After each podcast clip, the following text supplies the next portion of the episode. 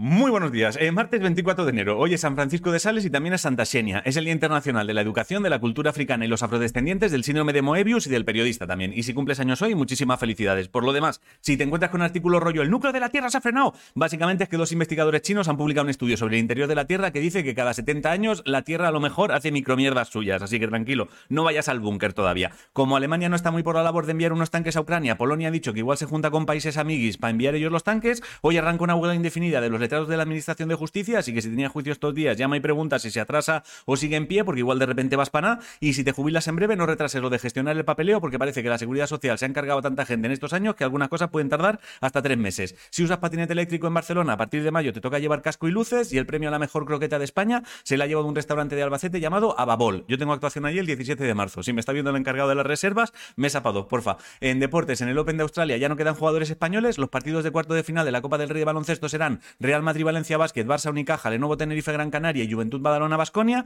Y en hockey hierba, hoy España juega los cuartos de final del Mundial que se está celebrando en la India. En ciencia han descubierto una bacteria llamada Rhodococcus ruber que come y digiere plástico, ¿vale? Rhodococcus ruber es nombre de investigador privado y lo sabemos todos. Y en cosa del espacio, la Agencia Espacial Europea ha dicho que antes de final de año lanzará el supercohete Ariane 6. En cultura, una película española llamada 20.000 especies de abejas competirá por el oso en la Berlinale. Por cierto, si te encuentras alguna vez tantas abejas en tu casa que sospechas que podrías tener con mena, recuerda que son especie protegida y toca llamar a los bomberos para que gestionen ellos la movida de llevárselo. Y la peli de Santiago Segura, todo tren 2, lleva un millón de espectadores y de momento es la peli más vista de 2023. En videojuegos, a Río le toca retrasar el lanzamiento de sus novedades en LOL porque sufrió un ataque informático y si te gusta mucho el videojuego Halo, que sepas que la gente que lo hace ha dicho que habrá más. En esports, Españita termina la semana de LEC con más Lions entre los tres primeros puestos y F por la racha de victorias de COI. F es cuando algo se acaba, ¿vale? Por ejemplo, si tu chaval suspende y decides castigarle sin salir dos fines de semana, en lugar de decirle castigado este fin de y el que viene, tú dile F por los dos próximos fines, Si no sabes qué comer, hazte una tortilla de espárragos trigueros. La frase de hoy es, muchas personas no gozan de las pequeñas alegrías porque esperan la gran felicidad.